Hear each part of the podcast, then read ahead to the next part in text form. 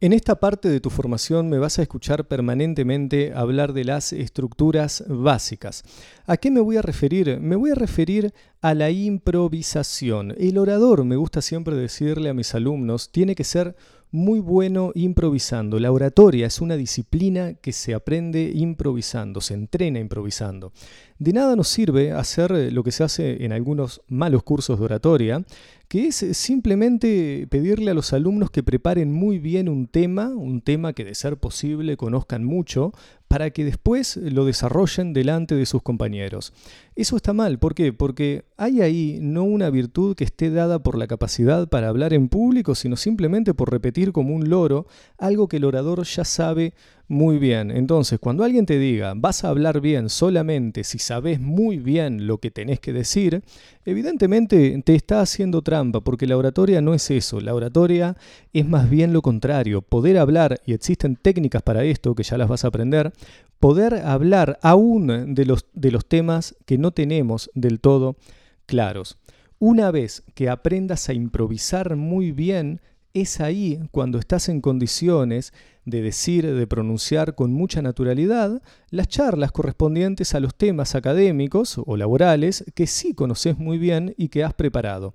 Por el contrario, si aprendes oratoria solamente preparando muy bien los temas, ahí quedas en una situación tal que es la que justamente la que no queremos. Eh, estamos ahí eh, eh, ante el orador que solamente puede hablar bien si en ningún momento su discurso se sale del cauce que tenía planificado, pero basta una pregunta del público, basta un imprevisto, basta que, le pidan que hable cinco minutos más o que hable cinco minutos menos para que ya la charla o el discurso se estropee. Entonces, haceme caso con esto, por favor.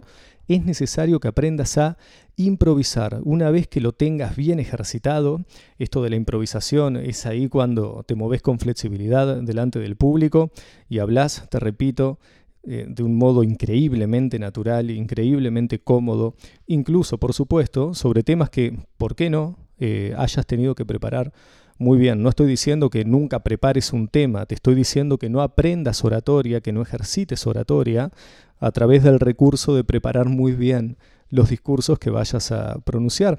Hablemos de improvisación entonces. Una vez que tenemos la fluidez audio anterior, acordate, eh, el problema del alumno de oratoria no puede ser que la palabra no le sale, ya parto de la base de que estás haciendo el ejercicio de fluidez. La improvisación tiene un, un primer secreto, una primera trampa, y es la siguiente. Un discurso improvisado raras veces es totalmente improvisado. ¿A qué me refiero? Existen cuatro estructuras básicas de improvisación que tienen tres partes cada una y que nos van a servir para hablar sobre prácticamente cualquier tema que se te ocurra o cualquier tema que se plantee, que se presente. Una vez que aprendemos estas estructuras, y vas a ver en los próximos audios de qué se trata, vas a, escuchar unos cuantos ejemplos, una vez que tenés esas estructuras bien incorporadas, son muy fáciles, ya te adelanto la primera, eh, cualquier discurso se puede comenzar desde el pasado, pasa por el presente en el medio y termina en el futuro.